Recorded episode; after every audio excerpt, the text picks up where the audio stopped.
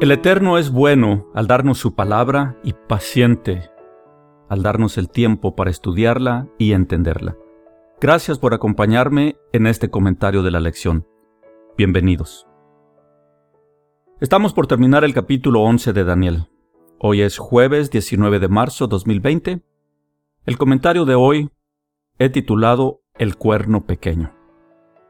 Hasta aquí hemos visto la descripción de las atrocidades cometidas por Antíoco Epífanes, representado por el rey del norte. También hemos dejado claro que Antíoco es un tipo del anticristo de los tiempos finales. El versículo 21 es el que sirve como transitorio para ir del tipo en Antíoco al anticristo en los tiempos del fin. Leámoslo de nuevo. Leo Daniel 11:21 y le sucederá en su lugar un hombre despreciable, al cual no darán la honra del reino, pero vendrá sin aviso y tomará el reino con halagos.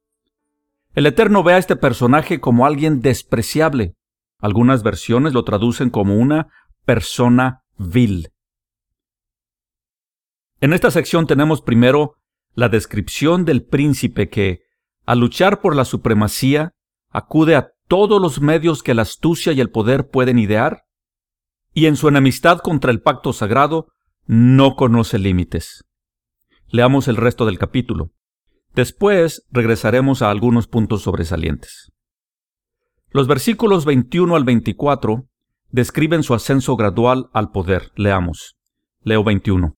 Y le sucederá en su lugar un hombre despreciable, al cual no darán la honra del reino, pero vendrá sin aviso y tomará el reino con halagos. Las fuerzas enemigas serán barridas delante de él, como con inundación de aguas, serán del todo destruidos junto con el príncipe del pacto. 23. Y después del pacto con él engañará y subirá y saldrá vencedor con poca gente. Estando la provincia en paz y en abundancia, entrará y hará lo que no hicieron sus padres ni los padres de sus padres. Botín, despojos y riquezas repartirá a sus soldados, y contra las fortalezas formará sus designios, y esto por un tiempo. Sabemos por Daniel 9, versículos 26 y 27, que el anticristo hará un convenio de paz. Por lo tanto, el príncipe del pacto es claramente el anticristo. Leo Daniel 9, 26 y 27. Y después de las sesenta y dos semanas se quitará la vida al Mesías, mas no por sí. Y el pueblo de un príncipe que ha de venir destruirá la ciudad y el santuario. Y su fin será con inundación, y hasta el fin de la guerra durarán las devastaciones. Y por otra semana confirmará el pacto con muchos. A la mitad de la semana hará cesar el sacrificio y la ofrenda. Después, con la muchedumbre de las abominaciones, vendrá el desolador, hasta que venga la consumación y lo que está determinado se derrame sobre el desolador. Joel Richardson, en su libro La guerra de Dios contra el terror, Islam, Profecía y la Biblia, página 343, dice, Esta liga o pacto parece ser un acuerdo de paz, así como algún tipo de pacto religioso. Posiblemente uno que aborda el espinoso tema de la convivencia entre judíos, musulmanes y cristianos en el Medio Oriente, y por el cual Jerusalén podría ser declarada una ciudad internacional con acceso libre e igualitario garantizado a personas de todas las religiones. Este pacto también podría abrir el camino para que los judíos finalmente puedan reconstruir su templo en el monte Moría de Jerusalén y reanudar los sacrificios de animales en su altar, algo que no ha sucedido desde que el último templo fue destruido en el 70 DC. En Daniel 11:31, el anticristo detiene el sacrificio diario, por lo que obviamente deben reanudarse entre hoy y ese entonces y la firma del pacto parece un momento probable para eso. Vamos a continuar con los versículos 25 a 27, en donde se narra su guerra con el rey del sur por la supremacía. Leo versículo 25. Y despertará sus fuerzas y su ardor contra el rey del sur con gran ejército, y el rey del sur se empeñará en la guerra con grande y muy fuerte ejército, mas no prevalecerá porque le harán traición. Aun los que coman de sus manjares le quebrantarán, y su ejército será destruido y caerán muchos muertos. El corazón de estos dos reyes será para hacer mal, y en una misma mesa hablarán mentira, mas no servirá de nada porque el plazo aún no habrá llegado. Continuando con los versículos 28 a 32, vemos su levantamiento contra el pueblo del pacto, incluso a la profanación del santuario por la eliminación del sacrificio diario y la creación de la abominación desoladora. Leo verso 28. Y volverá su tierra con gran riqueza, y su corazón será contra el pacto santo, hará su voluntad y volverá su tierra.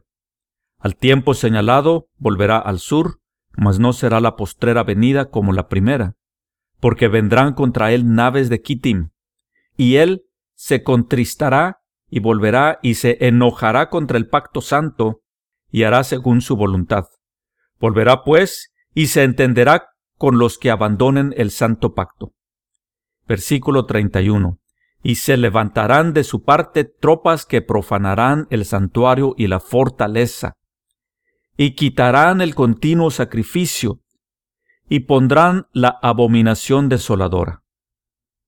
Consideremos los versículos 32 al 35, en donde se nos muestra el efecto de la profanación del santuario por la eliminación del sacrificio diario y la creación de la abominación desoladora y la consecuencia de esto para el pueblo de Dios. Leo versículo 32. Con lisonjas seducirá a los violadores del pacto, mas el pueblo que conoce a su Dios se esforzará y actuará. 33. Y los sabios del pueblo instruirán a muchos, y por algunos días caerán a espada y a fuego, en cautividad y despojo. Y en su caída serán ayudados de pequeño socorro, y muchos se juntarán a ellos con lisonjas. 35. También algunos de los sabios caerán para ser depurados y limpiados y emblanquecidos hasta el tiempo determinado, porque aún para esto hay plazo. Este príncipe es el enemigo del Dios Santo que está profetizado en Daniel capítulo 8, 9 al 13. Daniel 8, versos 23 al 25, bajo la figura del cuerno pequeño y generalmente está representado en el levantamiento de los sirios. El rey Antíoco Epífanes contra el pueblo del pacto y su adoración a Dios. Leo versículo 36. Y el rey hará su voluntad y se ensoberbecerá y se engrandecerá sobre todo Dios, y contra el Dios de los dioses hablará maravillas, blasfemias, y prosperará hasta que sea consumada la ira, porque lo determinado se cumplirá. 37. Del Dios de sus padres no hará caso, ni del amor de las mujeres, ni respetará a Dios alguno, porque sobre todo se engrandecerá. Mas honrará en su lugar al Dios de las fortalezas. Dios que sus padres no conocieron, lo honrará con oro y plata, con piedras preciosas y con cosas de gran precio. 39. Con un Dios ajeno se hará de las fortalezas más inexpugnables y colmará de honores a los que le reconozcan y por precio repartirá la tierra. 40. Pero al cabo del tiempo, el rey del sur contendrá con él, y el rey del norte se levantará contra él como una tempestad, con carros y gente de a caballo y muchas naves, y entrará por las tierras, e inundará y pasará. 41. Entrará la tierra gloriosa, y muchas provincias caerán, mas éstas escaparán de su mano. Edom y Moab y la mayoría de los hijos de Amón. 42. extenderá su mano contra las tierras, y no escapará el país de Egipto. 43. Y se apoderará de los tesoros de oro y plata, y de todas las cosas preciosas de Egipto, y los de Libia y de Etiopía le seguirán. Pero noticias del oriente y del norte lo atemorizarán y saldrá con gran ira para destruir y matar a muchos. Y finalmente, versículo 45, y plantará las tiendas de su palacio entre los mares y el monte glorioso y santo, mas llegará a su fin y no tendrá quien le ayude. Entre los versículos 31 y 41, resalté algunas palabras o frases con mayúsculas. La gran mayoría de comentadores están plenamente de acuerdo que son referencias al anticristo. En donde difiero es que este rol lo atribuyen a Roma. Si lo leemos considerando el Islam como candidato alterno, el pasaje dibuja un cuadro que en nuestro tiempo nos es sumamente familiar. Por ejemplo, en el versículo 22 dice, príncipe del pacto. Va a ser algún pacto importante. Y en el 31, quitarán el continuo sacrificio. Primero se restablecerán los sacrificios. También en el 31, pondrán la abominación desoladora. Cometerá una ofensa colosal contra el Eterno, al estilo de Antíoco Epífanes. 33. Y los sabios del pueblo instruirán a muchos. Los que conocen las instrucciones le pondrán resistencia enseñando las verdades escritas. También en el 33 dice, caerá en espada y a fuego. Hemos visto en la última década que el método de ejecución de preferencia de los musulmanes radicales es decapitación e incendio de la víctima aún viva. Más adelante el 33 dice cautividad y despojo. En países de mayoría musulmana, los cristianos son llevados presos y se les despoja de sus pertenencias. Y luego en el 34, en su caída serán ayudados de pequeño socorro. Es increíble cómo la comunidad internacional se queda muda e inmóvil ante el conocimiento de los genocidios y ejecuciones masivas de cristianos, muchas veces publicadas en videos virales. Pequeño socorro significa poca ayuda, yo diría nada de ayuda. En el 35 dice, también algunos de los sabios caerán para ser depurados y limpiados y emblanquecidos hasta el tiempo determinado. Y en el 36, contra el Dios de los dioses hablará maravillas. Blasfemias. Puse blasfemias entre paréntesis puesto que hay un contraste abismal entre hablar maravillas y lo que el autor realmente quería transmitir. El anticristo no hablará maravillas, hablará blasfemias en contra de su nombre. Y en el 37 dice, del Dios de sus padres no hará caso, ni del amor de las mujeres.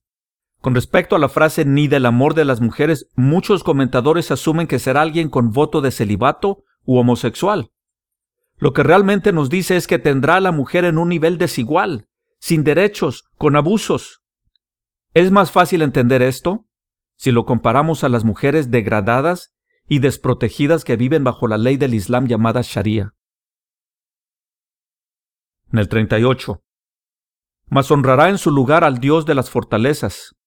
En vez de honrar al Dios del Shalom, de la paz verdadera, honrará al Dios de las fortalezas, de las guerras de los conflictos, al Dios del yihad, de la guerra santa que convoca a sus guerreros a suicidarse con la esperanza de tener vírgenes en la vida después de la muerte.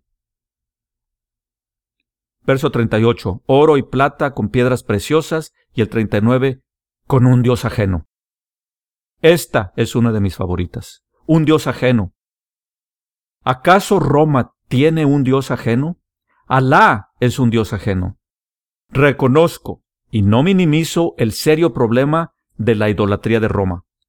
Pero, finalmente, reconoce a Jehová como el eterno y creador, y a Jesús como su Hijo unigénito. En contraste, la frase que define el credo musulmán es, Alá es Dios y Mahoma su profeta. Piénsalo. En el 39. Colmará de honores a los que le reconozcan. Y también en el 39, por precio repartirá la tierra. Y al 41, Edom y Moab y la mayoría de los hijos de Amón. Veamos un mapa. Ni Edom, ni Moab, ni Amón se encuentran en Europa. De paso, tampoco están en Norteamérica. Son referencias a toda esa región ahora habitada por naciones del Islam. Entiendo que es mucho por digerir. Debimos haber pasado semanas estudiando este capítulo en vez de una página de la lección. El desafío que te hago hoy es que tomes el libro de Daniel en serio. No por lo que te enseñaron en la clase de menores. Toma el libro en tus manos y ve a tu alrededor mientras se desdobla esta increíble profecía.